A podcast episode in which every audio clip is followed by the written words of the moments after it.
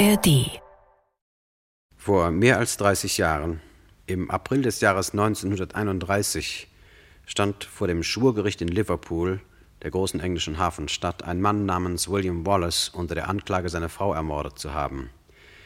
Dieser Fall Wallace hat die Juristen, die Kriminalisten und die Schriftsteller bis heute fasziniert, und er wurde einer der berühmtesten Kriminalfälle unseres Jahrhunderts. Das erscheint auf den ersten Blick verwunderlich, denn es schien sich um eine Bluttat wie viele andere zu handeln. Der Angeklagte William Wallace war ein 52-jähriger, gänzlich unauffälliger, unbescholtener, überaus korrekter Bürger der englischen Mittelklasse.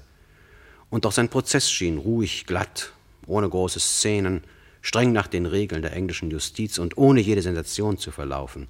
Das heißt, bis auf die allerletzte Viertelstunde. Er schloss mit einer Überraschung. Und wir werden sehen, dass diesen Schlusseffekt nicht der Angeklagte lieferte, auch nicht einer der Anwälte oder irgendeiner der Zeugen und schon gar nicht seine Lordschaft der Richter, sondern dass er von einer Seite kam, von der er nicht erwartet worden war, nämlich von den zwölf Geschworenen. Aber gerade weil der Mordfall Wallace so einfach zu sein schien, enthüllte er auf eine bestürzende Weise, wie schwierig, ja unmöglich es sein kann, die simple Wahrheit zu finden. War Wallace der Mörder seiner Frau oder war er es nicht? Und was geschah wirklich an dem Mordabend? Man hat es nie erfahren. Man hat einen Angeklagten und man pflegt in England in der Regel erst anzuklagen, wenn man seiner Sache sicher zu sein glaubt. Aber nahezu alles, was die Anklage gegen William Wallace vorbrachte, konnte die Verteidigung mit demselben Recht zugunsten des Angeklagten auslegen. Es kam eben darauf an, wie man die Dinge sah. Sie sprachen zur gleichen Zeit für und gegen den Angeklagten. So schwer kann einem die Wahrheit gemacht werden. Der Prozess Wallace musste deshalb mehr als viele andere Mordprozesse zu einem Duell zwischen Ankläger und Verteidiger werden. Hinter ihren kühl gestellten Fragen und ihren leidenschaftslos vorgebrachten Argumenten kämpften die beiden Männer verbissen um die Wahrheit und um den Kopf des Mannes im Dock, wie man in England die von einem halbhohen Geländer umgebene Anklagebank nennt. War Wallace ein Gattenmörder oder war er unschuldig? Wer kam der Wahrheit am nächsten? Der Ankläger oder der Verteidiger? Wir wollen hier an dieser Stelle den Fall Wallace einmal ein wenig anders schildern, als es sonst üblich ist. Wir wollen uns nämlich vorstellen, dass der Ankläger und der Verteidiger in einer ruhigen Stunde einander gegenüber sitzen und in aller Gelassenheit den Fall Wallace noch einmal miteinander durchsprechen. Der Ankläger soll darlegen, so wie er es im Gerichtssaal tat, warum er den ruhigen, unbescholtenen 52-jährigen Versicherungsagenten William Wallace für den Mörder seiner Frau hält, und der Verteidiger wiederum soll begründen, warum er von der Unschuld dieses Mannes überzeugt ist.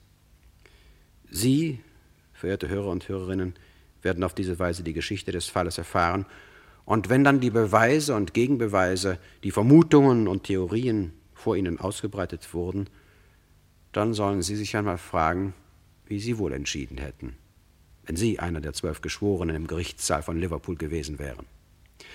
Und hören Sie dann, wie die Jury wirklich entschied. Und warum der Prozess ein in der englischen Rechtsgeschichte ungewöhnliches Nachspiel erlebte. Unsere Hauptpersonen sind also der Ankläger und der Verteidiger. An wichtigen Stellen wollen wir in den Gerichtssaal oder auch einmal zum Tatort überblenden. Es wird Ihnen auffallen, verehrte Hörer, dass die eigentliche Hauptperson, William Wallace, dabei nur wenig zu Wort kommt. Das hängt damit zusammen, dass eine Verhandlung vor einem englischen Gericht anders verläuft als bei uns. Um das Wesentliche ganz kurz zu erwähnen, bei uns in Deutschland liegt die Hauptarbeit in einem Prozess beim Richter. Er vernimmt den Angeklagten und er befragt auch alle Zeugen und die Sachverständigen. In England hat der Richter die Leitung des Prozesses, aber die Zeugen und die Sachverständigen werden in der Hauptsache vom Ankläger und vom Verteidiger befragt.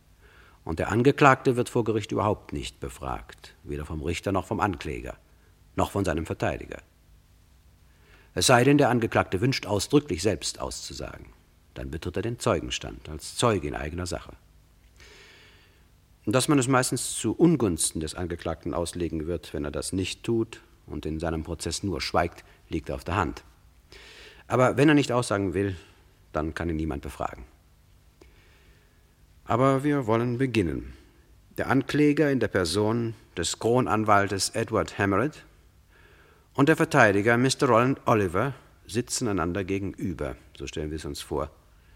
Sie besprechen noch einmal den Fall Wallace, sie diskutieren das Für und Wider um den Angeklagten, sie streiten noch einmal um die Wahrheit, so wie sie es im Gerichtssaal von Liverpool im April 1931 taten. Zunächst hat der Ankläger, Mr. Hammond, das Wort. Ich hoffe, meinem ehrenwerten Kollegen ist es recht, wenn wir ganz von vorn beginnen. Das Ehepaar Wallace ist seit 17 Jahren verheiratet und seit 16 Jahren wohnen die beiden in der Wolverton Street Nummer 29 im Liverpooler Vorort Anfield.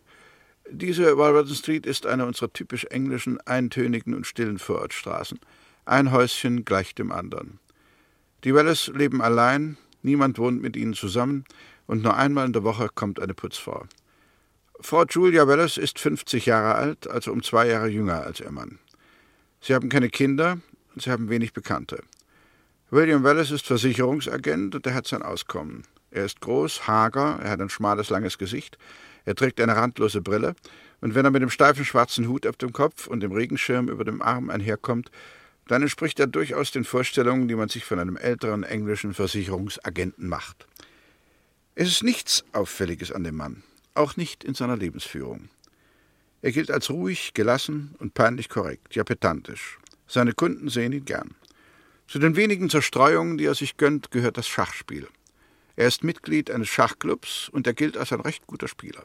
Ja, Sie wollten etwas sagen, Mr. Oliver? Ich glaube, Mr. Hämmerte, dass man bei Wallace im besten Fall von einem zweitklassigen Spieler sprechen kann. Und ich weiß nicht, ob es für die Beurteilung seiner Person überhaupt wichtig ist. Nun, der Schachclub, dem Wallace angehörte, spielt in dem Mordfall eine wichtige Rolle und es ist nicht von der Hand zu weisen, dass die Schlauheit, mit der der Mörder seine Tat vorbereitete, durchaus Ähnlichkeit mit wohlüberlegten Schachzügen hat. Machen Sie es sich mit solchen Vergleichen nicht doch etwas zu einfach, Mr. Hammerde. Die angebliche Schlauheit, die der Mörder entwickelte, beweist nicht im mindesten, dass er jemals in seinem Leben vor einem Schachbrett gesessen hat. Für das Verständnis des Falles William Wallace scheint mir etwas anderes wichtiger zu sein als sein Schachspielen. Die Tatsache, dass Welles sich eine Lebensphilosophie besonderer Art zu eigen gemacht hatte, die der griechischen Stoiker. Das heißt, er erzog sich dazu, in allen Lebenslagen Gleichmut zu bewahren und möglichst wenig von seinen Gefühlen nach außen sichtbar werden zu lassen. Ich glaube, er ist in unserem regnerischen Liverpool tatsächlich so etwas wie die angelsächsische Ausgabe eines kleinbürgerlichen Stoikers geworden. Das sollten wir nie aus den Augen verlieren. Aber was meinen Sie zu Frau Welles? Nun, wir haben sie nie gekannt. Aber der Prozess gab ein Bild von ihr, und das war durchaus günstig. Sie war offensichtlich das, was man eine gute Ehefrau nennt, und sie war nicht unbegabt. Sie malte recht gut, sie sprach fließend Französisch und sie spielte Klavier. Sie wissen, dass Ihr Mann noch mit 50 Jahren die Violine spielen lernte, um sie begleiten zu können. Oh ja, die beiden boten durchaus das Bild einer harmonischen Ehe. Sie lebten still und unauffällig für sich. Offenbar gibt es niemanden in der Nachbarschaft, der jemals einen Streit zwischen ihnen erlebt hat. Ich weiß, was Sie sagen wollen, Mr. Oliver. Ich muss es aber trotzdem sagen und mit allem Nachdruck unterstreichen. Es war, wie Sie sagen, eine gute Ehe. Und diese Tatsache, dass das Ehepaar Welles für alle Welt in Frieden und Harmonie lebte, ist von größter Wichtigkeit. Zu leben schien. Für alle Welt in Frieden und Harmonie zu leben schien. Was wissen wir wirklich über das Ehepaar Wallace? Was wissen wir von ihrem wahren Eheleben? Nichts.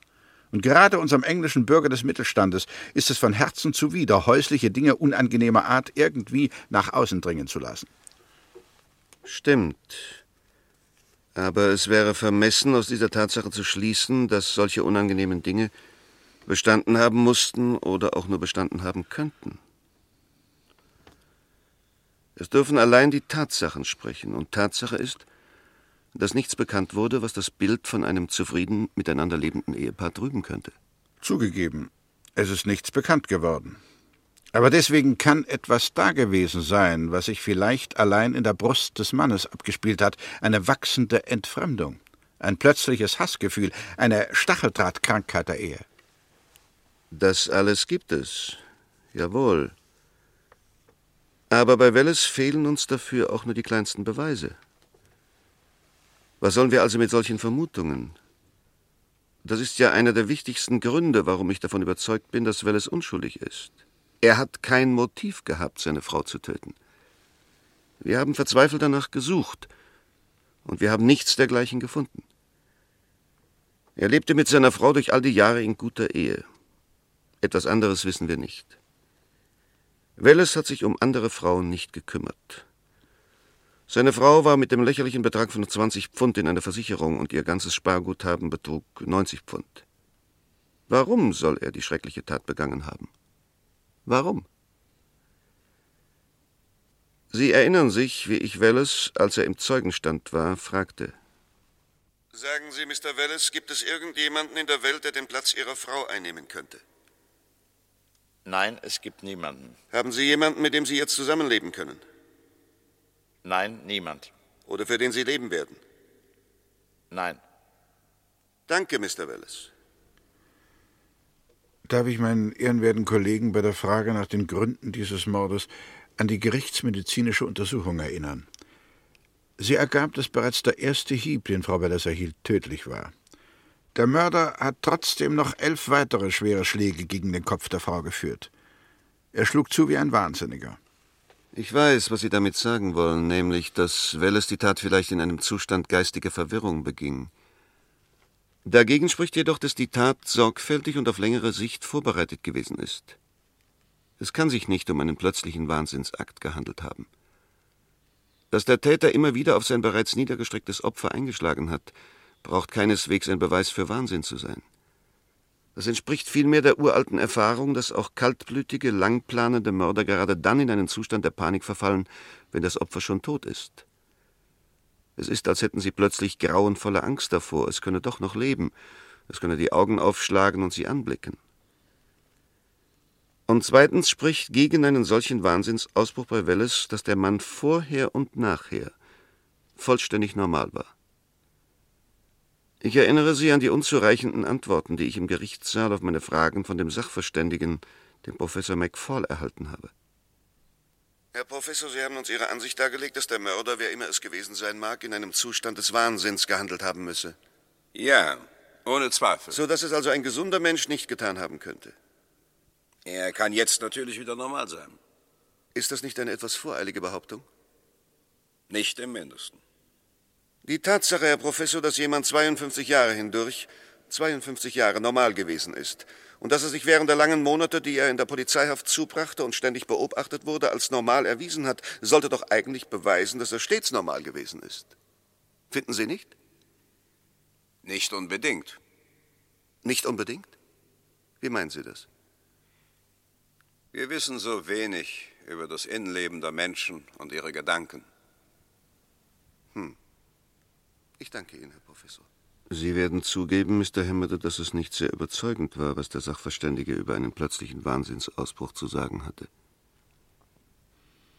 Für mich bleibt es dabei. Wir haben kein Motiv gefunden, warum Wallace seine Frau getötet haben sollte. Aber kommen wir zu der Tat selbst. Und gehen wir dabei der Reihe nach vor. Erinnern wir uns, der Mord geschah am 20. Januar 1931. Am Tag zuvor, also am 19. Januar, trat der Mörder zum ersten Mal in Erscheinung, als Stimme am Telefon. Am Abend dieses Tages fand in dem Schachclub, dem Welles angehörte, ein Turnier statt. Der Schachclub traf sich in seinem Stammlokal, dem City Café. Das Turnier sollte um halb acht beginnen. Zu seinen Teilnehmern gehörte auch Welles. Vorsitzender des Schachclubs war ein Mr. Samuel Bitty. Er war natürlich schon erheblich früher in dem Café. Es war gegen Viertel nach sieben, als es in dem Café anrief und eine Männerstimme Mr. Wallace zu sprechen verlangte. So war es doch. Etwas muss ich ergänzen. Eine Liste der Teilnehmer an dem Schachturnier war am Eingang des Cafés ausgehängt. Auf dieser Liste befand sich auch der Name von Wallace. Meinetwegen. Das Fräulein am Buffet rief Mr. Bitty an den Apparat. Dieser sagte, dass Wallace noch nicht da sei. Daraufhin erklärte die Männerstimme, man möge Wallace doch Folgendes bestellen. Es habe ein Mr. Qualtrough angerufen. Mr. Wallace möge wegen einer Versicherungsangelegenheit am Abend des nächsten Tages ihn besuchen. Er, Qualtrough, wohne in Manlove Garden, Ost Nummer 25. Das Geschäft könne dann auf der Stelle abgeschlossen werden. Und nun habe er nicht mehr Zeit, da seine Tochter ihren 21. Geburtstag feiere. Und damit hängte der Anrufende auf. Bitty notierte sich den Anruf und die Adresse. Qualtroff, Menloff Garden Ost, Nummer 25. Etwas später, es mochte inzwischen acht Uhr geworden sein, sah er Wallace an einem der Schachbretter sitzen und spielen. Der Anruf fiel Bitty wieder ein und er erzählte Wallace davon. Dieser sah auf und fragte: Qualtroff? Kenne ich nicht. Wer kann das sein? Und Menloff Garden Ost? Wo mag das sein? Sicherlich draußen bei Menloff Avenue. Und damit spielte Wallace weiter. Das geschah also am Vorabend des Mordes. Und dieser mysteriöse Mr. Qualtroff war der Mörder. Darüber gibt es kaum einen Zweifel, denn der Anruf bewegte Welles am nächsten Abend, seine Frau allein zu lassen, und als er zurückkam, fand er sie ermordet vor. So sehen Sie, der Verteidiger, die Dinge. Sie wissen, ich sehe sie anders. Ich bin der Überzeugung, dass Frau Welles bereits nicht mehr lebte, als ihr Mann am nächsten Abend das Haus verließ, um nach einem Mr. Qualtroff zu suchen, von dem er genau wusste, dass er gar nicht existierte. Und er wusste ebenso genau, was er nach der Rückkehr in seinem Hause vorfinden werde: eine tote Frau. Er hatte sie ja selbst getötet. Und damit wird also die Frage von entscheidender Bedeutung, wer es gewesen ist, der am Vorabend des Mordes in dem Schachclub angerufen hat. Es war zweifellos ein fingierter Anruf, denn es gibt in Liverpool keinen Mr. Qualtroff und es gibt auch kein Haus Menloff Garden Ost 25. Sie, Mr. Hammerton, nehmen an, dass es Welles selbst war, der anrief, um sich damit für den nächsten Abend ein Alibi zu sichern. Ich bin davon überzeugt. Und meine Überzeugung ist, dass nicht Welles, sondern der wirkliche Mörder angerufen hat. Er wollte den Ehemann aus dem Wege haben, und das gelang ihm auch. Bitte übersehen Sie nicht, dass wir durch einen Zufall genau wissen, von woher der Anruf kam. Im Gegenteil, ich halte das sogar für sehr wichtig, dass wir das wissen. Es war doch so, eine Telefonistin, Miss Kelly, wurde zur fraglichen Zeit, also Viertel nach sieben, von einem Mann in einer Telefonzelle davon verständigt, dass er, wenn er den Knopf drücke, trotzdem keine Verbindung bekomme.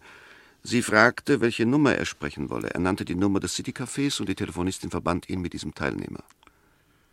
Zweifellos war es der Mann, der sich Qualtroff nannte. Zweifellos. Und diese Telefonzelle befand sich nur wenige hundert Meter von der Walberton Street entfernt, von der Straße, in der Wallace wohnte. Ich sehe die Szene deutlich vor meinen Augen. Wallace ist unterwegs zum Schachturnier. Nach seinem wohlvorbereiteten Plan betritt er die Telefonzelle, führt das fingierte Gespräch und geht dann langsam zum Café, wo er sich seine eigene Bestellung ausrichten lässt. Qualtroff, Manlove Garden. Kenne ich nicht. Er braucht nur ein klein wenig Theater zu spielen. Und ich bin davon überzeugt, dass Sie die Szene ganz falsch sehen, Mr. Hämmerte, und dass sie sich in Wirklichkeit anders abspielte. Der Mörder weiß, dass Welles an diesem Abend zum Schachclub gehen wird, aber er weiß es nicht genau. Darum hält er sich in der Nähe der Telefonzelle auf, denn an ihr muss Welles auf jeden Fall vorbeikommen. Er kommt auch vorbei. Der Mörder, der weiß, dass Welles noch nicht im City Café sein kann, ruft dort an. Der erste Teil des Planes ist geglückt. Und warum hat er mit dem Anruf nicht gewartet, bis Welles im Café ist? Oder warum hat er ihn nicht einfach zu Hause angerufen? Ich fürchte aus einem sehr einfachen Grunde, weil Welles die Stimme wahrscheinlich erkannt hätte. Ich glaube nicht, dass der Mörder ein wildfremder Mensch war. Es gibt noch einen anderen Grund. Er ist ganz naheliegend. Dieser mysteriöse Mr. Qualtroff musste befürchten, dass Welles ihn bereits am Telefon über das geplante Geschäft oder auch über seine Adresse ausfragen werde. Und im Übrigen, Sie sagen, es war Welles, der anrief. Aber Mr. Bitty vom Schachclub kannte Welles seit vielen Jahren. Erinnern Sie sich an die Aussage, die Bitty vor Gericht machte? Mr. Bitty, Sie hatten also eine richtig gehende Unterhaltung mit dem Mann am Telefon. Ja, das kann man schon sagen. Sie sagten, es wäre eine raue Stimme gewesen. Ja. Sprechen Sie bitte etwas lauter. War es eine Stimme, die Ihrer selbst sicher war? Eine sehr selbstbewusste Stimme, ja. War es eine natürliche Stimme? Natürlich. Nur das kann man schlecht beurteilen. Stimmt. Aber hatten Sie damals den Eindruck, dass die Stimme nicht natürlich war? Nein, das kann ich nicht sagen. Also, so kam es mir nicht vor. Kennen Sie die Stimme von Mr. Welles gut? Ja, sehr gut. Hatten Sie damals den Eindruck, dass die Stimme am Telefon seine Stimme ähnelte? Bestimmt nicht. Und meinen Sie jetzt, dass es vielleicht doch seine Stimme gewesen sein könnte? Nein. Danke, keine Fragen mehr. Und Sie sind trotzdem der Überzeugung, dass Mr. Welles telefoniert hat. Aber lassen Sie uns fortfahren. Der Telefonanruf geschah also am Vorabend des Mordes, am 19. Januar. 24 Stunden später. Halt, Mr. Oliver, ich schlage vor, dass wir doch nichts übersehen und chronologisch vorgehen. Da ist noch die Aussage des Konstablers Rothwell. Bitte, wenn Sie das für wichtig halten. Ich hatte den Konstabler nicht umsonst als Zeugen der Anklage vor Gericht geladen. Konstabler Rothwell. Ja, Sir? Sie kennen den Angeklagten Mr. Wallace? Jawohl, Sir. Ich kenne Mr. Wallace seit zwei Jahren. Ich begegne ihm häufig auf der Straße. Als Versicherungsagent ist er ja viel unterwegs. Sie haben Mr. Wallace auch am 20. Januar, dem Mordtage, gesehen? Jawohl, Sir. Wann war das? Das war am Nachmittag gegen 3.30 Uhr in Maiden Lane. Fiel Ihnen an Mr. Wallace etwas auf? Ja, er war sehr bekümmert. Sein Gesicht war verzerrt. Er hielt den Ärmel seines Mantels vor seine Augen und ich hatte den Eindruck, dass er weinte. Weinte? Ja, Sir. Sie hatten den Eindruck, dass er weinte? Jawohl, Sir. Danke, keine Fragen mehr. Hat die Verteidigung Fragen an den Zeugen? Konstabler Rothwell? Jawohl, Sir. Diese Beobachtung machten Sie also am Nachmittag des 20. Januar. Halten Sie es für möglich, dass Mr. Wallace die Augen tränten, weil es kalt war? Nein, Sir. Ich hatte den Eindruck, dass Mr. Wallace weinte. Danke. Keine Fragen mehr. Zweifellos hat die Aussage dieses Zeugen der Anklage, also Ihres Zeugen, Mr. Hämmerte, auf die Geschworenen Eindruck gemacht. Sie sahen vor ihrem geistigen Auge am hellen Nachmittag durch die Maiden Lane einen weinenden Versicherungsagenten gehen, einen Mann, dessen Frau wenige Stunden später tot aufgefunden wird. Wie verdächtig. Aber wir haben festgestellt, dass Mr. Wallace an diesem verhängnisvollen 20. Januar in allem Gleichmut seinen Geschäften nachgegangen ist. Vier Zeugen haben vor Gericht ausgesagt, dass sie an diesem Nachmittag mit Wallace zu tun hatten, vier Frauen. Ihnen erschien er ruhig und unverändert. Er machte seine Späßchen mit ihnen und mit einer der Frauen trank er eine Tasse Tee. Keiner von ihnen fiel irgendetwas Ungewöhnliches auf. Ich würde es für einen kühnen Schluss halten, Mr. Oliver, aufgrund dieser Aussagen anzunehmen, dass die gefasste Haltung des Wallace demnach echt gewesen sein muss. Mit Verlaub, aber ich finde Ihren Schluss noch sehr viel kühner, nämlich aus der Tatsache, dass ein älterer Mann an einem kalten Januartag auf der Straße feuchte Augen hat, zu folgern, dass er eben in Gedanken dabei gewesen ist, seine Frau umzubringen. Das wurde nicht behauptet. Aber es sollte daraus geschlossen werden. Lassen Sie uns jetzt zu dem Abend des 20. Januar kommen. Und nun werden die Uhrzeiten wichtig. Es steht fest, dass Welles kurz nach 6 Uhr nach Hause kam und mit seiner Frau Abendbrot aß. Um 7.10 Uhr, das steht ebenfalls fest, fragte er einen Schaffner der Straßenbahn in der Smithdown Road, wie er nach Menloff Garden Ost komme. Um von Wolverton Street nach Smithdown Road zu kommen, braucht man mindestens 20 Minuten. Das heißt, wenn Wallace tatsächlich seine Frau ermordet haben sollte, so müsste das irgendwann zwischen 6.10 Uhr und 6.50 Uhr geschehen sein.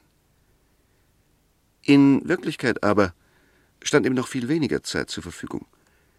Denn wie an jedem Abend kam auch an diesem Abend der Milchbursche zu den Welles, der 14-jährige Croxton. Nach seiner Aussage war es auf der Uhr der Kirche, als er an ihr vorüberging, 6.25 Uhr. Und von dort sind es fünf Minuten bis zum Haus des Mr. Welles. Er klingelte also um 6.30 Uhr an der Haustür und er beschwor, dass Frau Welles ihm die Milch selbst abgenommen habe.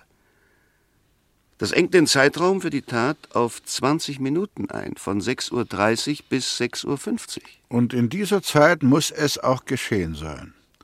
Es gehörte zu den wohlüberlegten Schachzügen von Beres, möglichst wenig Zeit zwischen der Tat und seinem Auftauchen an einer ganz anderen Stelle der Stadt verstreichen zu lassen. Nun, wir werden auf diese 20 Minuten noch zu sprechen kommen. Ich will nur nebenbei erwähnen, dass nach Aussagen einiger Kinder der Milchbursche sogar erst gegen 6.45 Uhr bei den Welles geschellt haben soll. Aber leider sind es nur Aussagen von Kindern, sonst hätten Sie niemals Anklage erheben können. Kehren wir lieber zurück zu Welles. Was er nach 7.10 Uhr getan hat, wissen wir ziemlich genau. Ich möchte sagen, auffällig genau. Er fragte die Straßenbahnschaffner mehrmals nach der Adresse Manlove Garden Ost. Er erwähnte, dass er in wichtigen Geschäften unterwegs sei.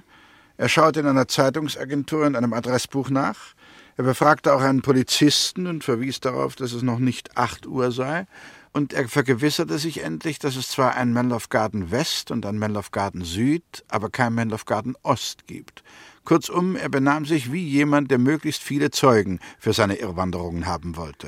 Und ich finde, dass sich Welles mit seiner Fragerei, seiner Sucherei und Herumlauferei genauso wie ein Versicherungsagent verhalten hat, der ein Geschäft wittert und es sich nicht durch die Lappen gehen lassen möchte.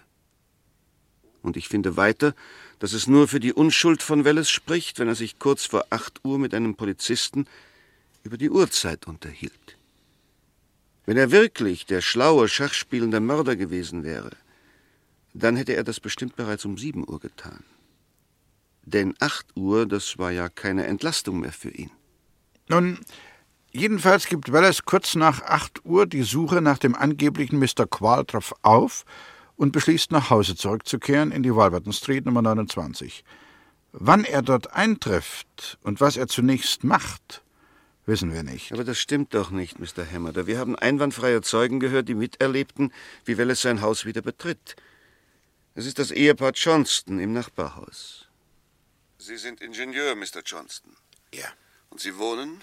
Wolverton Street 31. Sie sind also unmittelbare Nachbarn des Ehepaares Welles gewesen? Ja. Waren Sie befreundet? Nein, aber wir kannten uns seit fast zehn Jahren. Erzählen Sie bitte, was an dem Abend des 20. Januar geschah. Ja.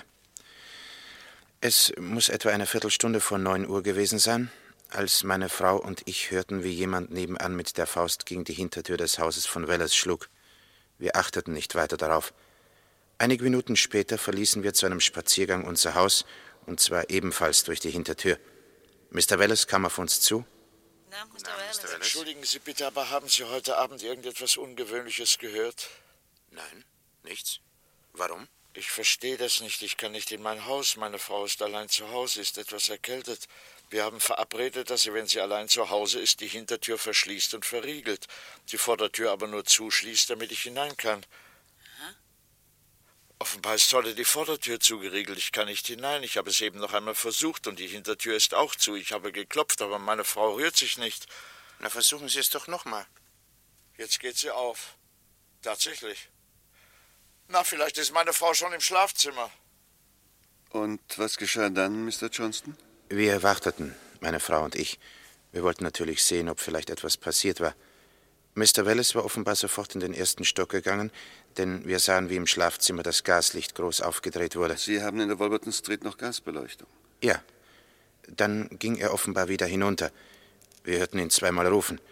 Es vergingen vielleicht zwei Minuten, dann kam er heraus und sagte: Kommen Sie bitte, meine Frau ist ermordet worden. Und dann? Wir folgten Mr. Welles. Er führte uns in das Wohnzimmer, das ebenerdig liegt. Links und rechts von dem Kamin, der ebenfalls mit Gas geheizt wird, sind zwei Gasflammen. Eine von ihnen brannte, und im Scheine dieses Lichtes sahen wir eine Gestalt vor dem Kamin liegen. Es war Frau Welles. Wie lag sie? Mit dem Kopf zum Kamin? Nein, sie lag mit dem Kopf zur Tür, mit den Füßen zum Kamin. Sie lag auf ihrem Gesicht, das heißt, ihr Kopf war ein wenig nach links gedreht. Und sie war bekleidet? Ja, vollständig. Und Sie dachten sofort an einen Mord? Ja, doch. Überall war Blut. Auf dem Boden, an den Wänden, am Kamin. Und man sah, dass ihr Hinterkopf schrecklich zugerichtet war. Und was machte Mr. Welles? Ich hatte den Eindruck, dass er einen Schock hatte. Meine Frau fragte ihn: Hat das Licht gebrannt? Nein, das habe ich angezündet. Ich habe zuerst ein Streichholz angesteckt, als ich hereinkam. Ich sah sie liegen und dachte, sie ist ohnmächtig. Als dann das Licht brannte, sah ich, was geschehen war. Und dann? Dann neigte sich Mr. Welles vor und sagte: Ja, was hat sie denn mit ihrem Regenmantel gemacht? Regenmantel? Ja. Wir sahen jetzt, dass der Kopf der Frau und ein Teil ihres Körpers tatsächlich auf einem Regenmantel lagen, so als ob man ihn ihr untergeschoben hätte. Dann sah Welles noch näher hin und sagte: Das ist ja mein Regenmantel vom Vorplatz. Und was taten Sie dann? Dann sind wir alle drei in die Wohnküche gegangen. Auf dem Boden lag der Deckel einer Kassette. Mr. Welles zeigte darauf, dann griff er auf ein Regal und holte die Kassette herunter, zu der der Deckel gehörte. Er sah hinein. Es scheinen vier Pfund zu fehlen. Es ist Versicherungsgeld. Am Dienstag ist immer das meiste Geld im Haus. Aber diesmal war nicht viel da, nur diese vier Pfund. Ich war am Samstag krank und konnte nicht kassieren. Sonst sind es manchmal hundert Pfund. Und was geschah dann? Dann sah Mr. Welles noch im ersten Stock nach und dann holte ich den nächsten Polizisten. Danke, keine Fragen mehr. So war es doch, Mr. Hammerton. Das Ehepaar Johnston war Zeuge, als Wallace seine tote Frau fand. Und wenn mein ehrenwerter Kollege gestattet, darf ich nun fortfahren. Die Polizei kam, sie betrat das Haus durch die Vordertür und leider, leider hat man hierbei etwas Wichtiges versäumt, nämlich festzustellen, ob diese Vordertür tatsächlich von innen verriegelt gewesen ist. Wallace selbst öffnete die Tür, als der Polizist an ihr klopfte, und niemand achtete darauf, ob er dabei einen Riegel zurückzog oder nicht. Nun, äh, Wallace hat immer und immer wieder beteuert, dass die Vordertür, als er sie dem Polizisten öffnete, verriegelt gewesen sei. Und dass das seine Frau, wenn er einmal fort war, nie zu tun pflegte. Was also bedeuten würde, dass es der Mörder getan hat. Wie widersinnig, wenn es tatsächlich ein Fremder gewesen wäre. Er wusste doch, dass Welles unterwegs war und ihn niemand stören würde. Das Gegenteil scheint mir wahr zu sein. Es war nur logisch, dass er die Haustür verriegelte. Denn er musste immer damit rechnen, dass Welles überraschend früher zurückkam. Wenn jedoch tatsächlich Welles der Mörder gewesen wäre, dann wäre er der Einzige gewesen, der die Vordertür hätte tatsächlich nicht zu verriegeln brauchen, denn er wusste wirklich, dass niemand durch diese Tür würde hereinkommen können. Ich fürchte, es ist eine hypothetische Unterhaltung, die wir hier führen. Denn wir haben ja nur die Aussage von Wallace selbst, dass die Tür verriegelt gewesen sein soll und dass er deshalb nach seiner Rückkehr nicht in das Haus konnte. Wenn er wirklich nicht der Mörder war, dann musste der Täter also durch die Hintertür das Haus verlassen haben. Sie hätte offen sein müssen. Aber Wallace versuchte nach seiner eigenen Aussage zunächst vergeblich die Tür zu öffnen. Erst als dann das Ehepaar Johnston hinzukam, ging die Hintertür plötzlich auf. Merkwürdig, finden Sie nicht? Mein Gott, wie leicht ist es doch, einen Menschen verdächtig zu finden. Stellen wir uns doch die Situation vor. Bellis muss annehmen, dass seine Frau, wie immer, wenn er fortgegangen ist, die Hintertür verriegelt hat. Er versucht beim ersten Mal den Türknopf zu drehen, die Tür öffnet sich nicht, er nimmt also an, sie sei verriegelt. Beim zweiten Mal versucht er es etwas energischer und nun geht die Tür auf. Sie war weder verschlossen noch verriegelt, schon beim ersten Versuch nicht. Des Rätsels einfache Lösung? Die lieferte uns die Polizei selbst, oder vielmehr der Schlosser, den sie als Fachmann zu Hilfe rief. Der stellte fest, dass das Schloss verrostet war. Wenn man den Türknopf nicht kräftig genug drehte, kam es vor, dass der Bolzen des Schlosses nicht zurückschnappte. Das war alles. Und im Übrigen, glauben Sie nicht auch, dass diesem Welles, wenn er wirklich der raffinierte Mörder war, für den Sie ihn halten, etwas Überzeugenderes eingefallen wäre als so etwas Komisches wie eine Tür, die erst nicht aufgeht und dann doch aufgeht? Er hätte sich vorher bestimmt gesagt, dass ihn das verdächtig machen musste, wie es pünktlich ja auch geschehen ist. Aber Sie werden zugeben, dass es einem Mörder Wallace sehr erwünscht sein musste, wenn das Ehepaar Johnston nun Zeuge wurde, wie er seine tote Frau auffand. Natürlich. Es hätte ihn noch verdächtiger gemacht, wenn er ganz allein in das Mordhaus zurückgekommen wäre. Aber gerade das, Mr. Hammerde, spricht für seine Unschuld.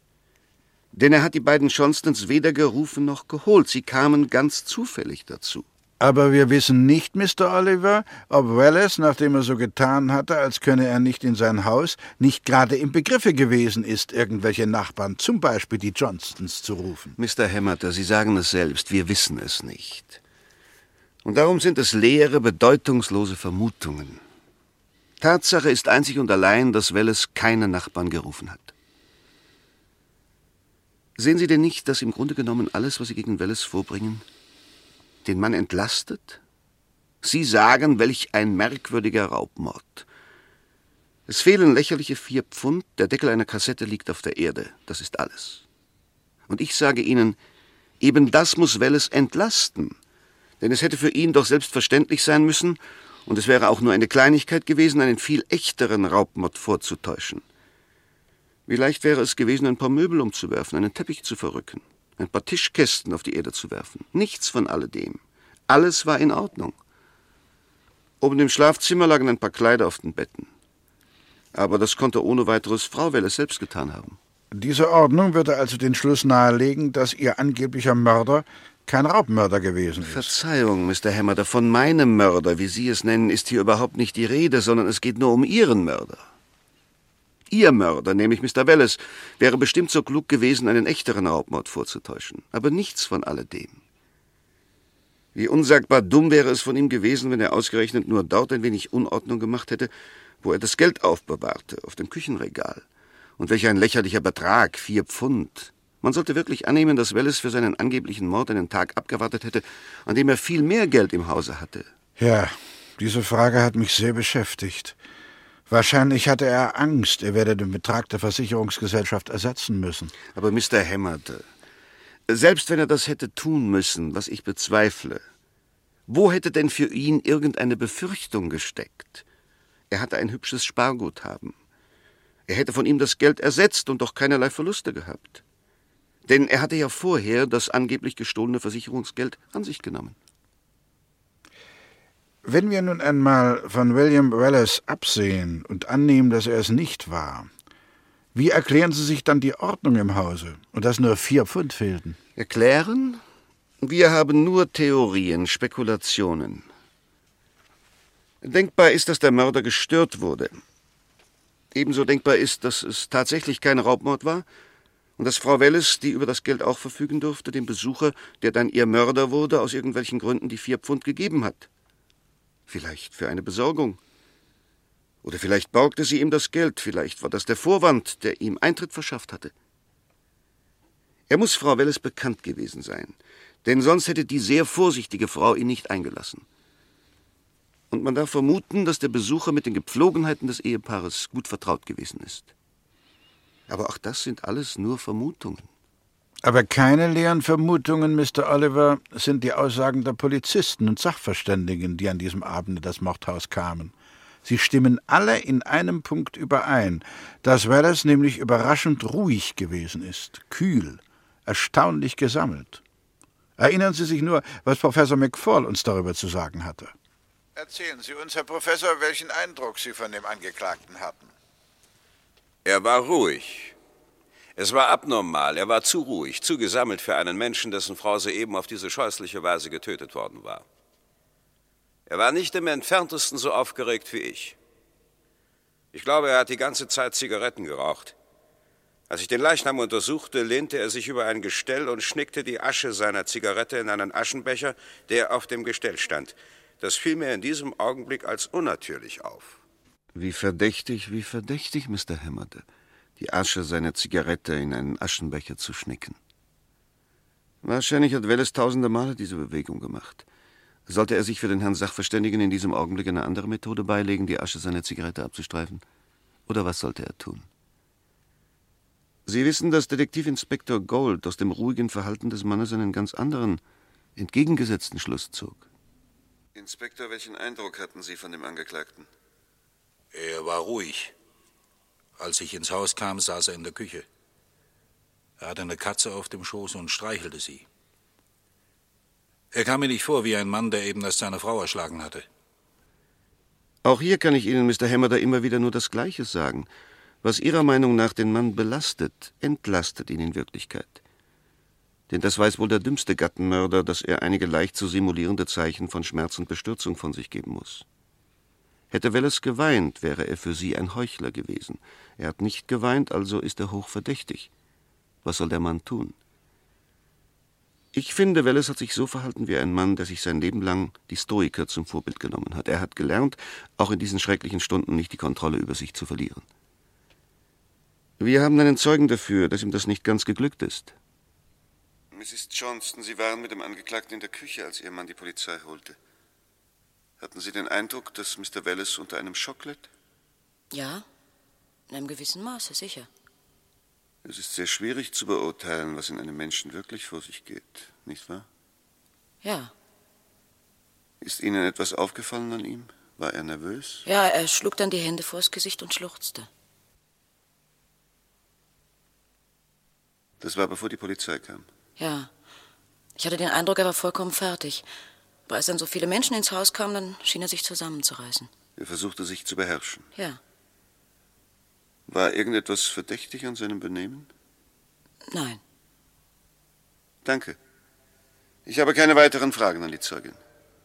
Wenn es Ihnen recht ist, Mr. Hammer, so bleiben wir noch einen Augenblick bei dem Sachverständigen Professor McFall. Er ist zweifellos ein tüchtiger Mann. Aber er hat leider die Schwäche so vieler Sachverständiger, sich insbesondere bei einem öffentlichen Auftreten für unfehlbar zu halten. Sie erinnern sich, Professor McFall gab als Todeszeit der Frau Welles sechs Uhr an. Und er blieb hartnäckig dabei, obgleich einer der Zeugen, der Milchbursche, beschwor, Frau Welles noch um halb sieben gesehen und mit ihr gesprochen zu haben. Ein anderer Sachverständiger, Dr. Pierce, er wurde übrigens gleichfalls von Ihnen, also der Anklage, geladen gab, wenn auch zögernd zu, sechs Uhr könne stimmen. Aber man müsse einen Spielraum von je zwei Stunden vorher und nachher berücksichtigen. Das heißt, Frau Welles ist irgendwann zwischen vier und acht Uhr gestorben. Und dann die Mordwaffe. Ja, die Mordwaffe. Die Verwirrung erreicht ihren Höhepunkt. Man hat keine Mordwaffe gefunden. Wohl aber hat die Putzfrau Mrs. Draper ausgesagt, dass zwei Dinge aus dem Haushalt plötzlich verschwunden seien, nämlich ein Schürhaken und eine Eisenstange zum Reinigen des Kaminrostes. Gleich zwei Mordwaffen. Und warum verschwinden sie? Nach Ansicht der Sachverständigen kommen beide Gegenstände als Mordwaffe in Betracht. Und dass sie verschwunden sind, macht Wallace gleichfalls verdächtig. Es ist doch sehr wahrscheinlich, dass ein Mörder, der von außen gekommen wäre, seine Waffe mitgebracht hätte. Dass keine Mordwaffe gefunden wurde, wohl aber zwei dafür geeignete Gegenstände fehlten, ist einer der unerklärlichsten Punkte im ganzen Fall Welles. Das gebe ich zu. Aber er ist für Sie, Mr. Hammerder, genauso verwirrend wie für mich. Dass ein Mörder, der von außen kam, seine Waffe mitbrachte, muss nicht unbedingt zutreffen. Er kann ohne weiteres gewusst haben, dass ein solches Instrument griffbereit im Hause ist. Oder er kann zwar seine Waffe mitgebracht haben, aber er hat sich dann für eine andere entschieden, die er hier liegen sah. Dass zwei Gegenstände verschwunden sind, kann ein purer Zufall sein. Vielleicht hat das Verschwinden des einen gar nichts mit dem Morde zu tun. Wie auch immer, wenn Welles wirklich ein schlauplanender Mörder gewesen ist, dann wird er sich genau das auch überlegt haben, was Sie sich überlegten, Mr. Hämmerte. Dass nämlich das Verschwinden eines Schlaginstrumentes aus dem Hause ihn sofort verdächtig mache. Und dass er sich, als ob er ein Mörder von draußen sei, also eine Mordwaffe mitbringen müsse. Wir wissen durch den falschen Telefonanruf, dass es keine Affekthandlung, sondern ein geplanter Mord war. Wenn es eine Affekthandlung gewesen wäre, dann wäre auch für mich Welles sehr verdächtig. So aber kann ich Ihnen, Mr. Hemmerder, immer wieder nur erklären, alles, was Ihnen Welles so verdächtig macht, entlastet ihn in Wirklichkeit. Er hätte genügend Zeit gehabt und hätte sich auch bei der Mordwaffe etwas anderes ausgedacht, als ausgerechnet einen Schürhaken aus seinem eigenen Haushalt zu nehmen. Und der Regenmantel, der halb unter dem Körper der toten Frau lag? Es war der Regenmantel von Wallace. Dieser alte Regenmantel, das haben wir festgestellt, hing ständig draußen auf dem Vorplatz. Als man ihn am Mordabend fand, lag er blutbefleckt, halb angebrannt und zusammengerollt unter der Frau. Ich kann Ihnen leider nicht helfen, Hämmerter. Aus der Tatsache, dass der Regenmantel Welles gehörte, lassen sich gar keine Schlüsse ziehen. Es sei denn immer wieder der gleiche Schluss. Gerade weil er Welles gehörte, wird es also nicht Welles gewesen sein, der ihn unter die tote Frau schob. Wenn man Sie hört, Mr. Hammerter, dann gewinnt man den Eindruck, dass Welles sich ständig überlegt hat, wie er sich möglichst verdächtig macht. Dieser Regenmantel gibt uns das größte Rätsel auf. Wie kam er vom Vorplatz unter die tote Frau? Sie wissen, dass ich darüber meine eigene Ansicht habe. Ja, eine wahrhaft kühne Theorie. Sie haben sie ja in Ihrer Anklagerede ausführlich dargelegt. Ich stelle mir die Tat so vor. Weil es plant den Mord bis ins kleinste Detail. Er ist sich klar darüber, dass es sehr rasch gehen muss, denn er braucht ein Alibi. Der Mord darf nur Minuten dauern, damit er so bald wie möglich an einer anderen Stelle der Stadt auftauchen kann. Nur ein paar Minuten. Aber das viele, viele Blut, es wird auch seine Kleidung beflecken und ihn verraten. Da kommt ihm eine geniale Idee. Er wird den Mord nackt begehen. Dann wird er sich rasch waschen oder ein Bad nehmen, in die Kleider schlüpfen und davoneilen. Und so geschieht es auch. Er entledigt sich im ersten Stock seiner Kleider und schleicht hinunter. Auf dem Vorplatz wirft er sich den alten Regenmantel um. Dann kommt er ins Wohnzimmer. Seine Frau kniet vielleicht vor dem Kamin und macht gerade das Feuer an. Er schlägt sie nieder. Dann versucht er, den blutbefleckten Mantel zu verbrennen. Es dauert ihm zu lange, er löscht das Feuer im Kamin wieder. Sie wissen, es brannte keins, als man die tote Frau fand. Er stürzt die Treppe hinauf, wäscht sich, zieht sich an und verlässt das Haus durch die Hintertür. Und das alles in bestenfalls 20 Minuten. Die Idee zu dieser hübschen Geschichte hat Ihnen ein alter, berühmter Kriminalfall geliefert. Ich habe keinen Grund, das zu verheimlichen. Im Jahre 1840 wurde Lord William Russell von seinem Diener Courvoisier auf die gleiche Weise ermordet. Der Diener war vollständig nackt, um keine Blutflecken an die Kleidung zu bekommen. Er trug also auch keinen Mantel? Nein, meines Wissens nicht. Aber um den geht es. Warum zog Welles nach Ihrer Darstellung den Regenmantel an? Er wollte doch die Tat ohne alle Kleider begehen. Warum schlüpfte er da in den Regenmantel? Er musste doch wissen, dass ihn das sofort verdächtig machen würde. Ich nehme an, dass er sich vor seiner Frau genierte oder sie nicht zu früh erschrecken wollte. Der Mörder, der es so eilig hatte. Genieren vor seiner Frau, die in den nächsten Sekunden tot sein würde. Warum versuchte er dann den Mantel vergeblich im Kamin zu verbrennen, obwohl er wusste, dass im Küchenherd ein helles Feuer brannte, das den Mantel in wenigen Minuten verzehrt hätte? Und warum schob er den blutigen, angebrannten Mantel unter den Kopf und Körper seiner Frau? In der Verwirrung natürlich. Aber Mr. Hämmerte, wenn der Mörder Welles wirklich so verwirrt war, dass er diese vollkommen überflüssige Handlung beging, die ihn nur aufhalten und zusätzlich mit Blut bedecken musste, dann sollte man annehmen, dass die Verwirrung und der Zeitdruck ihn auch bei der Beseitigung aller Spuren seiner Tat behindert hatten. Sie wissen, dass es bei diesem Mord erschreckend viel Blut gab. Aber die Untersuchung durch die Polizei ergab, dass Welles weder an seiner Kleidung und seinen Schuhen noch an seinem Körper irgendwelche Blutflecken hatte, auch nicht unter seinen Nägeln. Und nirgendwo im Hause außerhalb des Mordzimmers fand man Blutspuren. Außer einem kleinen Flecken im Waschbecken oben im ersten Stock. Aber niemand konnte sagen, wie alt der Flecken war, und die Polizei musste vor Gericht zugestehen, dass ohne weiteres irgendeiner der vielen Beamten diese kleine Spur auf das Waschbecken übertragen haben konnte. Eines begreife ich vor allem nicht. Wenn Welles die Mordtat so rasch wie möglich hinter sich bringen wollte, um ein Alibi zu gewinnen, und wenn er mit Recht befürchten musste, dass schon kleinste Blutspuren ihn verraten mussten, warum wählte er dann nicht eine Todesart, bei der keinerlei Blutspuren zu befürchten und zu beseitigen waren? Seine Frau war klein und zierlich. Er hätte sie erdrosseln können. Und er besaß ein Laboratorium, in dem es auch Gifte gab. Warum wählte er eine Todesart, die ihn viel Zeit kostete und bei der ihn schon der kleinste Blutflecken verraten musste. Wissen Sie eine andere Erklärung dafür, wie der Regenmantel unter die tote Frau kam? Gut, ich will mich auch einmal auf das Gebiet der reinen Spekulationen begeben. Ich will versuchen, Ihnen eine andere Erklärung zu geben, eine viel einfachere, als Ihr Bild von dem splitternackten, blutgierigen Versicherungsagenten. Es war ein kalter, windiger Januarnachmittag. Wir wissen, dass Frau Welles an diesem Tag erkältet war. Es läutet an der Tür. Frau Welles geht auf den Vorplatz. Sie denkt an den kalten Wind, der zur Tür hereinkommen wird, und sie greift nach dem Regenmantel, der auf dem Vorplatz hängt. Sie legt sich ihn lose um die Schultern und öffnet die Tür. Sie führt den Besucher ins Wohnzimmer und kniet vor dem Kamin, um das Gasfeuer anzustecken. Sie wendet sich etwas zur Seite, um mit dem Besucher zu sprechen. So treffen sie die tödlichen Schläge. Sie stürzt seitwärts auf das Feuer, der Mantel beginnt zu schwelen, der Mörder reißt die Frau auf den Teppich zurück. Dabei schiebt sich der Regenmantel vollends unter die Schultern der Frau. Natürlich, das ist auch nur eine Theorie. Aber ich finde, sie ist so viel wert wie Ihre Theorie, Mr. Hammerter. Im Gegenteil, sie scheint mir einleuchtender zu sein. Ja, und hier trennen sich eben unsere Wege, Mr. Oliver. Sie sind der Meinung, dass der Regenmantel auf den Schultern der Frau Wallace vom Vorplatz ins Wohnzimmer gekommen sein könnte? Entschuldigen Sie, das war nicht meine Meinung, sondern eine Theorie. Und ich bin eben der Ansicht, dass ihn Mr. Wallace angehabt hat. Entschuldigen Sie nochmals, das ist aber auch nur eine Theorie, die durch nichts gestützt wird.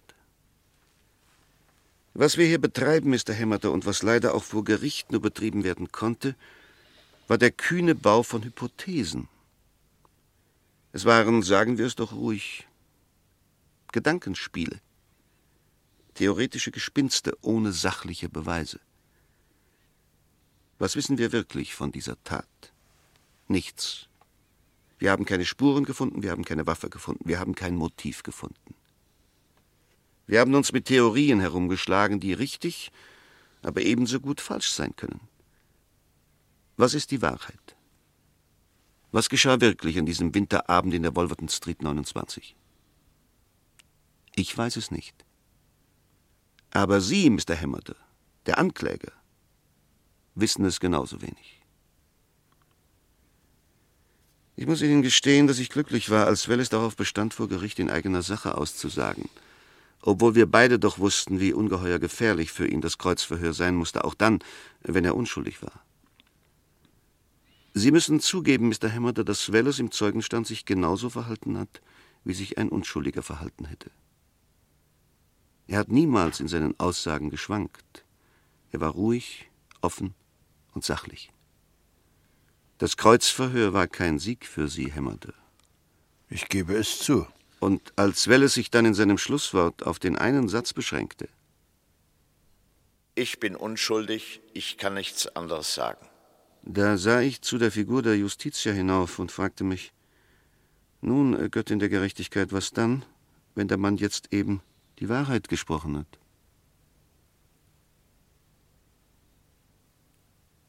Ja, meine lieben Hörer. Und damit wollen wir unser Gespräch zwischen Ankläger und Verteidiger in Sachen Mordanklage William Wallace, Liverpool 1931, beschließen.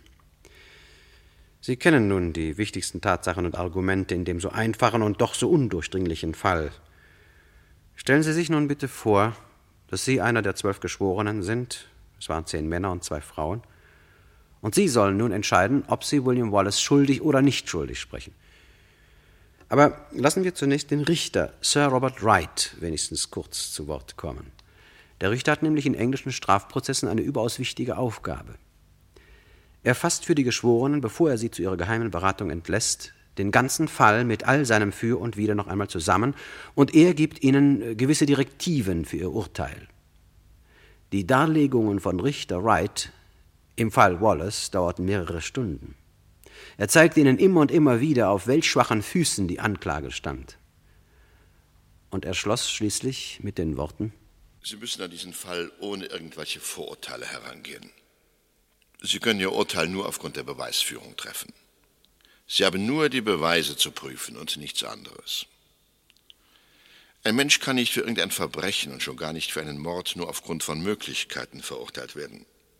Die Frage ist für Sie nicht, wer hat den Mord begangen? Es ist nicht Ihre Aufgabe, sich zu fragen, ob jemand anderer als der Angeklagte den Mord begangen hat oder begangen haben könnte. Die Frage ist, ob er dem Angeklagten zur Last gelegt werden kann und zwar aufgrund der Beweise. Die Frage ist, ob Sie irgendwelche Zweifel haben, dass es der Angeklagte gewesen ist. Können Sie sagen, Sie sind über jeden Zweifel hinaus davon überzeugt, dass es seine Hand war, die es tat? Wenn Sie nicht davon überzeugt sind, wenn es Ihnen nicht bewiesen erscheint, dann ist es Ihre Pflicht, welche Gefühle Sie auch haben mögen, den Angeklagten nicht schuldig zu finden. So, meine Damen und Herren, Sie können sich jetzt zurückziehen. Das Urteil der Geschworenen in England muss einstimmig sein. Bereits nach einer Beratung von nur einer Stunde kamen sie in den Gerichtssaal zurück. Der Gerichtsbeamte wandte sich mit lauter Stimme an den Sprecher der Geschworenen. Mitglieder der Jury, sind Sie zu einem Urteil gekommen? Wir sind es. Und wie lautet Ihr Urteil? Finden Sie den Angeklagten William Wallace schuldig oder nicht schuldig? Schuldig. Sie sagen, dass der Angeklagte William Wallace schuldig ist. Und das ist die Meinung aller Geschworenen. Jawohl. Es wird berichtet, dass der Schuldigspruch der Geschworenen wie ein eisiger Hauch über den Gerichtssaal gefallen sei. Er kam vollständig unerwartet. Es war eine schwarze Stunde für die Idee des Schwurgerichtes. Hatten die Geschworenen den Prozess nicht verstanden? Wollten sie nur eine Volksmeinung zum Ausdruck geben? hatten sie die Frage, die ihnen einzig und allein gestellt war, nämlich war Wallace der Täter und ist es bewiesen, nicht begriffen und sich von der ganz anderen Frage, wer soll es denn sonst gewesen sein, irreführen lassen? Der Richter, dessen Belehrungen und Mahnungen in den Wind gesprochen worden waren, verzichtete auf die sonst übliche Erklärung, dass er mit dem Urteil der Geschworenen übereinstimme. Der Gerichtsbeamte trat hinter Richter Wright und legte ihm ein schwarzes Tuch auf die Perücke. Es ist in englischen Gerichten das Zeichen, dass ein Todesurteil verkündet wird. Richter Wright erhob sich und verurteilte William Wallace aufgrund des Schuldspruchs der Geschworenen zum Tode durch Erhängen. Das war am 23. April 1931. Hätte sich der Fall Wallace nur ein Vierteljahrhundert vorher zugetragen, so wäre nur noch eine Begnadigung durch den König zu Zuchthaus in Frage gekommen. Aber in der alten englischen Gerichtsverfassung hatte sich kurz vor dem Ersten Weltkrieg etwas Wichtiges geändert. Man hatte ein oberstes Berufungsgericht geschaffen. Kaum drei Wochen nach dem Urteilsspruch von Liverpool trat es bereits zusammen. Was es bis dahin in einem Mordprozess noch niemals getan hatte, tat es jetzt. Es erklärte das Urteil für ungültig, da die Beweisführung ungenügend gewesen sei. Wallace war ein freier Mann. Nach englischem Recht konnte er nie mehr wegen des Todes seiner Frau vor ein Gericht gestellt werden. Er verließ Liverpool und zog irgendwohin auf das Land. Ein gebrochener, von vielen gemiedener Mann. Er starb zwei Jahre später. Man fand sein Tagebuch, in dem er immer wieder von seiner Unschuld sprach. Er soll darin auch den Namen eines Mannes genannt haben, den er für den Mörder hielt. Seitdem sind mehr als 30 Jahre vergangen. Wir sagten eingangs schon, dass bis heute niemals geklärt wurde, was sich damals im Häuschen des Versicherungsagenten Wallace abgespielt hat. Wird es ewig ein Geheimnis bleiben? Nun, die Wahrheit hat noch eine winzige Chance. Aber nur dann, wenn Wallace wirklich nicht die Tat begangen hat. War er es nicht, dann könnte der Mörder heute noch leben. Und solange ein Mörder lebt, besteht die Möglichkeit, dass sich seinen Lippen vielleicht vielleicht doch einmal ein Geständnis entringt. Mehr Krimi-Hörspiele und auch der ARD Radiotatort sind jederzeit in der App der ARD Audiothek zu finden.